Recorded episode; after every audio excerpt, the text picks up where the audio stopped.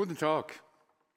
Es freut mich, dass ihr wieder bei uns im Livestream seid und äh, mit uns den ersten Advent feiern.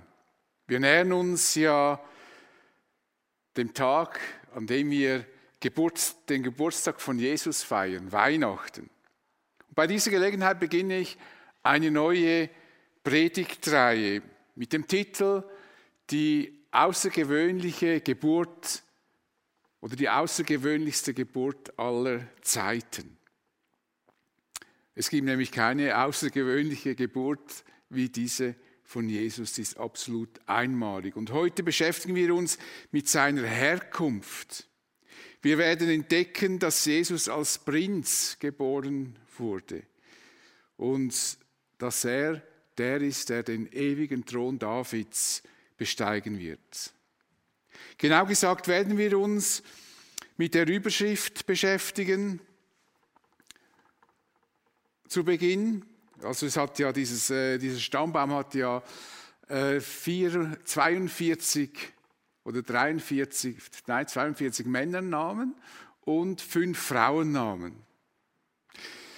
Äh, aber ihr müsst keine Angst haben, wir werden uns nicht mit jedem einzelnen Namen beschäftigen. Zuerst eben mit der Überschrift, dann werden wir mal die Struktur dieses äh, Textes ein bisschen genauer anschauen. Und dann zum Schluss beschäftigen wir uns mit den vier Frauen, die neben Maria, der Mutter von Jesus, erwähnt werden. Matthäus eröffnet sein Evangelium mit einer Überschrift, die den darauffolgenden Stammbaum zusammenfasst. Er beginnt so. Dies ist das Buch von der Geschichte Jesu Christi, des Sohnes Davids, des Sohnes Abrahams. Zuerst erwähnt Matthäus Jesus Christus, denn er ist die Hauptperson seiner Erzählung des Evangeliums. Jeder Jude, der diesen Satz liest und sich im Alten Testament und den jüdischen Traditionen auskennt, begreift sofort, für was und für wen Matthäus Jesus hält. Allein die Bezeichnung Jesus Christus ist dermaßen eindeutig. Jesus war damals ein sehr verbreiteter Name, wie bei uns vielleicht Hans früher oder heute Kevin oder wie auch immer. Oder weiß auch nicht, was für alle Namen jetzt die Top-Listen anführen. Aber dieser Name Jesus wird ergänzt mit Christus. Und Christus bedeutet der Gesalbte. Man könnte auch sagen, der von Gott berufene oder noch deutlicher, der König, der, das, der vom Volk Israel erwartet wird und der das Volk Israel befreien sollte. Und die Juden erwarteten diesen Christus oder Messias, wie man ihn auch nennt, sehnlichst. Ja, Jesus ist der Christus. Also Jesus Christus, also Christus ist nicht der Geschlechtsname von Jesus, sondern Christus ist seine Bezeichnung, die klar aussagt, wer er eigentlich ist. Johannes schreibt am Ende seines Evangeliums, was hier berichtet ist, wurde aufgeschrieben, damit ihr glaubt, dass Jesus wer ist? Der Christus, der Sohn Gottes und damit ihr auch den Glauben an ihn in seinem Namen das Leben habt, dass ihr im Glauben an ihn in seinem Namen das Leben habt. Der wesentliche Inhalt der Verkündigung des Evangeliums unter den Juden bestand darin, ihnen den Beweis zu erbringen, dass Jesus eben dieser Christus ist, der einmal den ewigen Thron Davids besteigen wird. Der Kern der Botschaft der Apostel bestand darin, den Juden, die Juden von dieser Tatsache zu überzeugen. Über den Dienst des Paulus wird berichtet, Paulus trat mit immer größerer Entschiedenheit auf und brachte die Juden, die in Damaskus lebten, in größte Verwirrung, weil er was tat? Überzeugend darlegte, dass Jesus der Christus ist. Also wenn Matthäus von Jesus Christus spricht, hat er damit bereits gesagt, für wen er Jesus hält. Nun bekräftigt er diese Aussage, indem er auf die beiden wichtigsten Vorfahren von Jesus hinweist, Abraham und David. Jesus Christus, dem Sohn Davids, dem Sohn Abrahams. Das, bemerkenswert, das ist bemerkenswert, weil Gott Abraham und David die wichtigsten Versprechen für die Heilsgeschichte gegeben hat. Die Versprechen, die bis heute noch Gültigkeit haben oder die er schon erfüllt hat. Abraham versprach Gott einen Nachkommen, durch den die Menschen aller Nationen gesegnet werden. Er sagt ihm, durch deinen Namen sollen alle Völker auf Erden gesegnet werden. Alle. Und dieses Versprechen greift Paulus später auf und erklärt deren Bedeutung. So. So verhält es sich mit den Zusagen, die Abraham und seinem Nachkommen gemacht wurde. Übrigens sagt Gott nicht, und deinen Nachkommen, als würde es sich um eine große Zahl handeln. Vielmehr ist nur von einem einzigen die Rede, deinem Nachkommen. Und dieser eine ist Christus. Also genau Jesus Christus. Dieser eine Nachkomme, der, den Gott Abraham versprochen hatte, durch den alle Menschen gesegnet werden können, ist dieser Christus. Gott versprach Abraham einen Nachkommen und von ihm werden für alle, von ihm werden für alle Menschen oder durch ihn werden alle Menschen gesegnet werden. Ein Nachkomme, der die Menschen aus der Verlorenheit herausführt. Und dem König David versprach Gott, dass er einen Nachkomme bekommen werde, der den ewigen Thron Davids, das Königreich Davids regieren wird und den Thron besteigen wird. Er sagt David folgendes. Ich will dir einen Nachkommen erwecken, der von deinem Leibe kommen wird, dem will ich seine, sein Königtum bestätigen. Der soll meinem Namen ein Haus bauen und ich will seinen königlichen Thron bestätigen ewiglich. Also immer ohne Ende. Damit war zunächst der direkte Nachkomme Davids gemeint, sein Sohn Salomo, der einen Tempel in Jerusalem baute. Doch Salomons Thron bestand nicht ewig. Das israelitische Königreich oder das davidische Königreich kam 586 vor Christus komplett zum Erliegen bis heute. Und deshalb warteten die Juden auf diesen zukünftigen König, der dieses ewige Königreich aufrichten wird und den ewigen Thron Davids besteigen wird. Weil das noch nicht erfüllt ist, warten sie, Juden, die noch nicht an Jesus glauben, bis heute auf diesen Messias. Ein König, der ein ewiges Friedensreich errichten wird. Ein Friedensreich, nach dem wir uns Menschen doch so sehr sehnen, keine Kriege mehr, kein Leid mehr, keine Krankheit, keine Tränen. Wer möchte nicht in einer solchen Welt leben? Auf diesen Nachkommen warteten die Juden und deshalb fragten sie die Menschen, denen Jesus damals begegnet, fragten sich die Menschen, denen Jesus damals begegnete, ob er dieser König sein könnte. Sie fragten sich, ist jetzt das dieser Sohn Davids, dieser ewige König? Und einmal, als Jesus einen gehörlosen und blinden Mann heilte, staunten die Leute und sie fragten sich, ist er denn etwa der Sohn Davids? Ist das jetzt eben dieser Christus? Ist das dieser Messias? Ist das der König, den Gott David versprochen hatte? Und nach der Auferstehung von Jesus war den Jüngern klar, dass Jesus dieser König ist. Sie fragten ihn kurz vor seiner Himmelfahrt, Herr, ist jetzt die Zeit gekommen, in der du das israelitische Reich wiederherstellen wirst?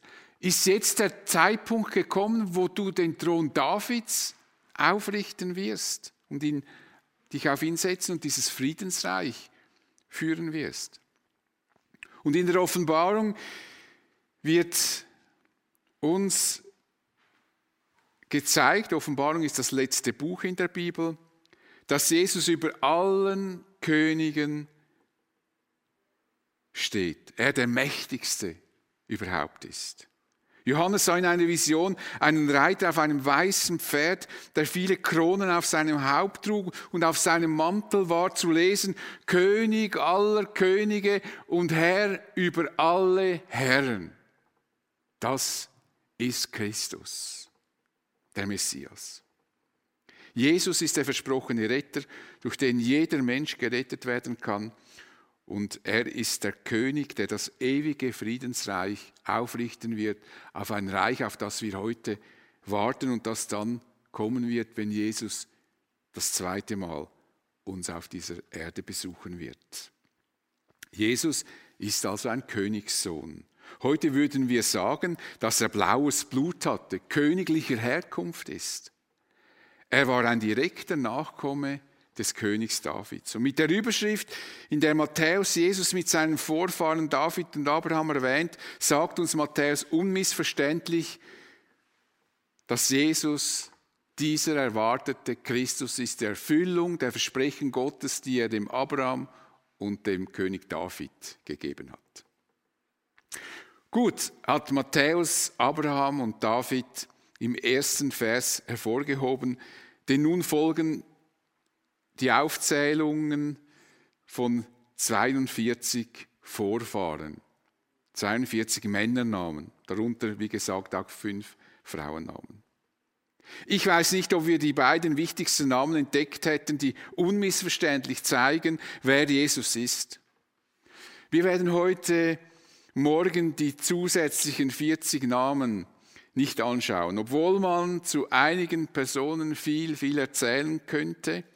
Wir konzentrieren uns zuerst einmal auf die Struktur der Aufzählung, die Matthäus selber erklärt in seinem Stammbaum. Er sagt, fasst den Stammbaum zusammen. Insgesamt sind es also von Abraham bis David 14 Generationen, von David bis zur Verbannung nach Babylon wieder 14 Generationen und von der Verbannung nach Babylon bis zu Christus noch einmal 14 Generationen. Er teilte also seine Aufzählung in drei wichtige geschichtliche Zeitabschnitte in der Geschichte Israels ein. Der erste Zeitabschnitt beginnt mit Abraham und führt über die Entstehung des Volkes Israels und über die Unterdrückung in Ägypten zur Wüstenwanderung und Landnahme bis hin zum Königtum Davids. Das sehen Sie auf dieser Grafik hier. Dieser Zeitabschnitt, dieser erste von Abraham bis David, umfasst circa 1000 Jahre. Der zweite Zeitabschnitt beginnt mit dem König David und endet mit, dem Niedergang des davidischen Königreichs, das 586 vor Christus mit der Eroberung und Zerstörung Jerusalems durch den babylonischen Herrscher Nebukadnezar sein vorläufiges Ende fand.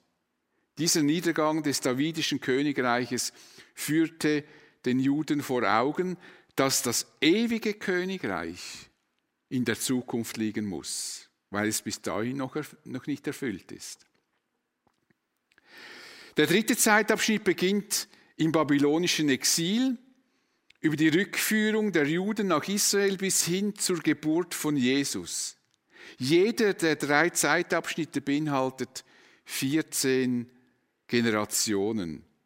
Da die erste, Genera die erste Generation. Ein Zeitraum von ungefähr 1000, also die ersten 14 Generationen, ein Zeitraum von ungefähr 1000 Jahren umfasst. Und die nächsten beiden Zeitabschnitte lediglich je ungefähr 500 Jahre dauerte, merken wir, dass die Aufzählung nicht vollständig sein kann. Offensichtlich wollte Matthäus kein, keine lückenlose Liste der Vorfahren überliefern. Vermutlich wollte er zwei Sachen damit erreichen. Erstens, wollte er vermutlich erreichen, dass man diese Liste besser auswendig lernen konnte.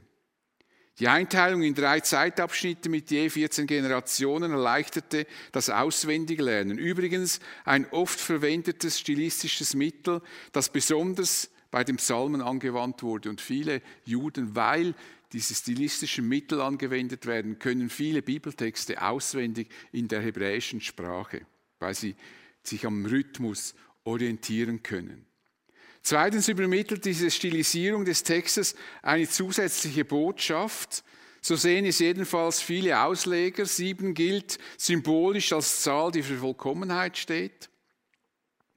Die Doppelung dieser Zahl zur Summe 14 würde sozusagen auf, ein, auf eine absolute Vollkommenheit hinweisen. Hinzu kommt, dass die drei, die Zahl 3 symbolisch für göttliche Heiligkeit stehen kann, zum Beispiel Dreieinigkeit Gottes und so weiter. Durch diese drei Zeitabschnitte würde hervorgehoben, dass das Berichtete göttlicher Herkunft sei. Ein Hinweis auf göttliches Handeln. Die nonverbale Botschaft wäre, dass in Jesus Christus der heilige Gott gehandelt und sein Heilsversprechen vollkommen erfüllt hat. Nun, ob man das so sehen kann, ob man das so deuten darf, das lasse ich mal so stehen. Es ist einfach, einige Ausleger haben sich diesbezüglich diese Gedanken gemacht.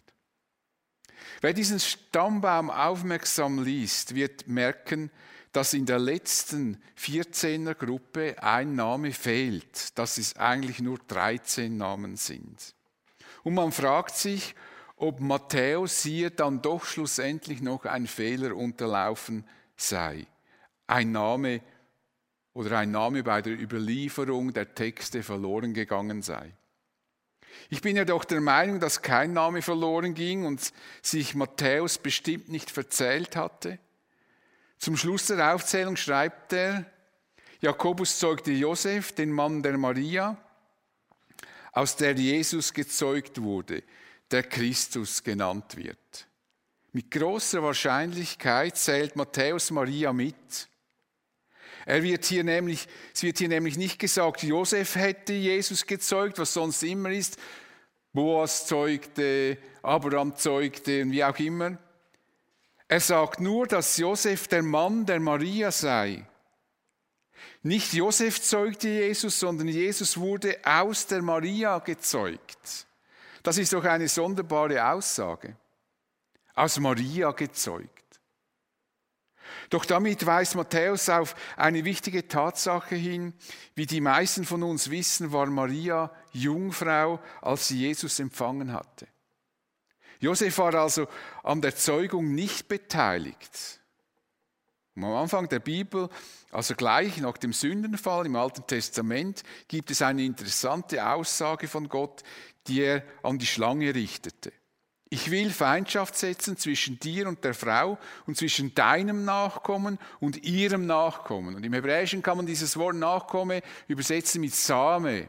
Also dein Same, so äh, ist es auch in älteren Bibel Übersetzungen wird das als Same, also dein Nachkomme, deine, wird, wird äh, aus dir kommen. Und hier wird zum ersten und allereinzigen Mal in der ganzen Bibel, Neues und Altes Testament, vom Nachkommen oder vom Samen der Frau gesprochen. Also ein Hinweis, dass dieses Kind, dieser Nachkomme nicht auf normalem Weg gezeugt wird. Übrigens werde ich am nächsten Sonntag noch einiges zu dieser Jungfrauengeburt erklären. Und der Prophet Jesaja präzisierte das später und schreibt: Seht, die Jungfrau wird ein Kind empfangen, sie wird einen Sohn gebären und sie wird ihm den Namen Immanuel, was Gott mit uns heißt, geben. Ich meine, dass Matthäus Maria als 14. Generation zählte und damit auf die Erfüllung dieser beiden Aussagen in Genesis und Jesaja hinwies. Das wäre meine Erklärung für diesen scheinbar fehlenden Namen. Nun möchte ich euch noch auf eine Besonderheit in dieser Aufzählung der Namen hinweisen. Es ist nämlich ungewöhnlich, dass Frauen in einem Stammbaum miterwähnt werden. Doch Matthäus erwähnt nebst Maria noch vier weitere Frauen. Frauen, die eine sehr spezielle Lebensgeschichte hatten.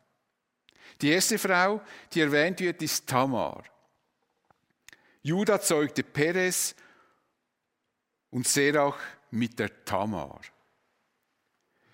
Die Bibel widmet dieser Geschichte dieser Frau ein ganzes Kapitel in Genesis 38. Tamar war mit einem Sohn von Judah, also der hier steht. Judah zeugte Perez und Serach mit Tamar. Es war also äh, der Schwiegervater von äh, von Tamar, äh, war sie mit diesem Sohn von Judah verheiratet. Aber dieser starb, bevor sie Kinder bekamen. Und nach der damaligen Sitte musste der Bruder des Verstorbenen mit seiner Schwägerin Kinder zeugen, die dann als Kinder des verstorbenen Mannes galten, auch dann erbrechtlich. Die, der erbte dann quasi das, was sein verstorbener Vater, was seinem verstorbenen Vater gehörte. Das nannte man Schwagerehe. Das war damals in der damaligen Kultur gebräuchlich, dass man das so machte. Tamaras Schwiegervater Judah versprach Tamar, dass er ihr später seinen Sohn Schela geben würde, doch hielt er sein Versprechen nicht ein. So ergriff Tamar die Initiative, sie verkleidete sich als Prostituierte, stellte sich an den Weg, an dem ihr Schwiegervater vorbeikommen musste, und so kam es tatsächlich dazu, dass dieser Schwiegervater mit seiner Schwiegertochter verkehrte, ohne zu wissen, dass das seine Schwiegertochter ist. Und aus dieser einmaligen Begegnung entstanden Zwillinge, wurden Zwillinge gezeugt, Perez und Serach. Eine verstoßene und verachtete Frau bekommt ein Kind, das ein Vorfahre dieses ewigen Königs ist. Die zweite Frau ist Rahab. Salmon zeugte Boas mit der Rahab. Rahab, und, Rahab war keine Jüdin, sie lebte in Jericho als Prostituierte. Sie unterstützte die Israeliten bei der Eroberung Jerichos und verehrte und diente seither dem Gott Israels. Sie heiratete Salmon, dem sie Boas gebar. Eine Heidin wird Mutter eines Vorfahren von Jesus, unserem Retter. Und die dritte Frau, ebenfalls eine Ausländerin, ist die Moabiterin Ruth. Boas zeugte Obed mit der Ruth. Über dem Volk der Moabiter lag ein schweres Urteil Gottes. Die Moabiter sind von der Gemeinde des Herrn ausgeschlossen und niemals, niemals, nicht einmal in der zehnten Generation dürfen ihre Nachkommen an gottesdienstlichen Versammlungen teilnehmen. Das war das Urteil über das Volk der Moabiter. Und so gehört die Ruth zu einem von Gott verstoßenen Volk. Trotzdem das ist ja das Faszinierende. Trotzdem verehrte und diente Ruth dem Gott Israels und Gott würdigte diese treue und hingebungsvolle Frau, indem er ihr Obed schenkte. Ein Kind, das ein direkter Vorfahre unseres Erlösers ist. Und damit zeigt uns Gott, wie gnädig er ist. Wenn sich ein Mensch vor ihm demütigt und ihm dient, egal aus welchem Volk er kommt und wie vernichtend sein Urteil über dieses Volk ist, wenn sich ein Mensch aus seinem Volk sich dem lebendigen Gott zuwendet, dann erbarmt sich Gott. Und schließlich wird auch noch Bathseba erwähnt. David zeugte Salomo mit der Frau des Uriah. Der König David hatte mit Bathseba die Ehe gebrochen worauf David Bathsebas Mann Uriah ermorden ließ. So meinte David, er hätte sein Problem lösen können. Und in dieses schreckliche Ereignis, an dieses schreckliche Ereignis erinnert uns Matthäus, dass er hätte auch schreiben können, äh, Bathseba war die Frau des Davids, was ja dann auch später so war. Aber offensichtlich wollte er, dass wir uns an diesen Ehebruch erinnern und deshalb schreibt er, David zeugte Salomo mit der Frau des Uriah. Man kann sich schon fragen, warum Matthäus ausgerechnet auf diese vier Frauen aufmerksam machen musste, über die man besser diskret geschwiegen hätte. Ich bin natürlich begeistert, dass er das getan hat. Denn dadurch macht er uns auf zwei wichtige Tatsachen aufmerksam und er macht uns auch deutlich, dass die Bibel ein aufrichtiges, ehrliches Buch ist, das nicht einfach fromme Verbrämungen uns überliefert, sondern wirklich das reale Leben und das auch richtig. Also zwei Dinge. finde ich, sind wichtig und bemerkenswert. Erstens zeigt Matthäus den Juden und uns, dass zu den Vorfahren von Jesus Frauen gehören, die nicht jüdischer Herkunft waren. Damit ist eindeutig bewiesen, dass Gott von jeher nicht nur das Volk Israel im Blickfeld seines Heilshandelns gehabt hatte, sondern er hatte immer die Menschen aus allen Nationen in seinem Blickfeld, immer bis heute. Sogar Menschen aus Nationen, die unter seinem besonders harten Urteil standen, so wie das Volk der Moabiter, zu dem Ruth gehörte. Und deshalb schreibt Paulus später den Christen nach Rom, es ist hier kein Unterschied zwischen Juden und Griechen.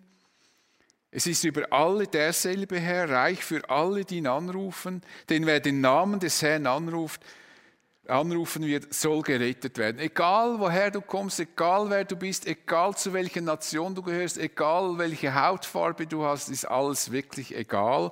Wenn du zu Jesus kommst und seinen Namen anrufst, dann wirst du gerettet werden. Das war immer die Perspektive Gottes. Und zweitens zeigt Matthäus, dass Gott Menschen mit zerbrochenen Lebensgeschichten nicht verachtet und nicht zur Seite schiebt. Wenn sich ein Mensch Gott zuwendet, mag seine Vergangenheit noch so unmoralisch gewesen sein, Gott kann aus diesem zerbrochenen Leben Großartiges hervorbringen. Frauen, die in der damaligen Gesellschaft verachtet wurden, würdigte Gott. Er ist eben der Gott, der zerbrochene Menschen aufrichtet und sich dabei nicht an den heuchlerischen gesellschaftlichen Normen orientiert. Dieses großartige Verhalten Gottes wird auch in Psalmen hervorgehoben, zum Beispiel Psalm 147. Gott schenkt denen Heilung, die ein gebrochenes Herz haben und verbindet ihre Schmerzen, ihre schmerzenden Wunden. Oder Psalm 34. Nahe ist der Herr denen, die ein gebrochenes Herz haben. Er rettet alle, die ohne Hoffnung sind. Jesus ist der menschgewordene Gott. Er ist der, der uns nahe kommen und uns gebrochene, unsere gebrochenen Herzen heilen will. Jeder Mensch, der sich Jesus zuwendet, wird die Gnade, Liebe und Barmherzigkeit Gottes erfahren so wie diese vier Frauen. Wenn du zerbrochen bist, dann ruft dir Jesus auch heute zu. Komm zu mir, ihr alle, die ihr euch plagt und von eurer Last erdrückt werdet. Ich werde sie euch abnehmen. Nehmt mein Joch auf euch und lernt von mir, denn ich bin gütig und von Herzen demütig, so werdet ihr Ruhe finden für eure Seelen. Denn das Joch, das ich auferlege, drückt nicht. Und die Last, die ich zu tragen gebe, ist leicht. Also wenn ihr zu mir kommt, dann habt ihr ein Leben, das erleichtert ist. Nicht das, was viele Menschen meinen, ah, die Frommen, was die alles machen müssen und denn das und das und das und das wird schwierig, deshalb will ich gar nichts mit, mit diesem christlichen Glauben zu tun haben. Aber hier steht doch was ganz anderes. Die Last, die ich zu tragen gebe, ist leicht, leichter als die Last, die wir abgeben können. Und wenn du zu Jesus gegangen bist, dann wirst du in den Augen Gottes völlig erneuert. Paulus sagt das so, ist jemand in Christus, so ist er eine neue Kreatur. Das Alte ist vergangen, siehe, Neues ist geworden. Der Mensch wird erneuert, egal wie unsere Vergangenheit aussieht, egal wie alt wir jetzt schon sind. Jesus macht ein Leben neu und damit ist dir der Weg in den Himmel geöffnet, denn er ist der Retter, der uns in den Himmel bringt. Jesus ist nicht einfach ein Mensch, wie das viele meinen. Und es gibt Menschen, die denken, ja, Vielleicht war er schon etwas Besonderes, besonders gut, besonders vorbildlich. Einige sehen in Jesus den Revolutionär, was er in dieser Weise, wie, sie, wie diese Leute das verstehen wollen, wirklich gar nie war.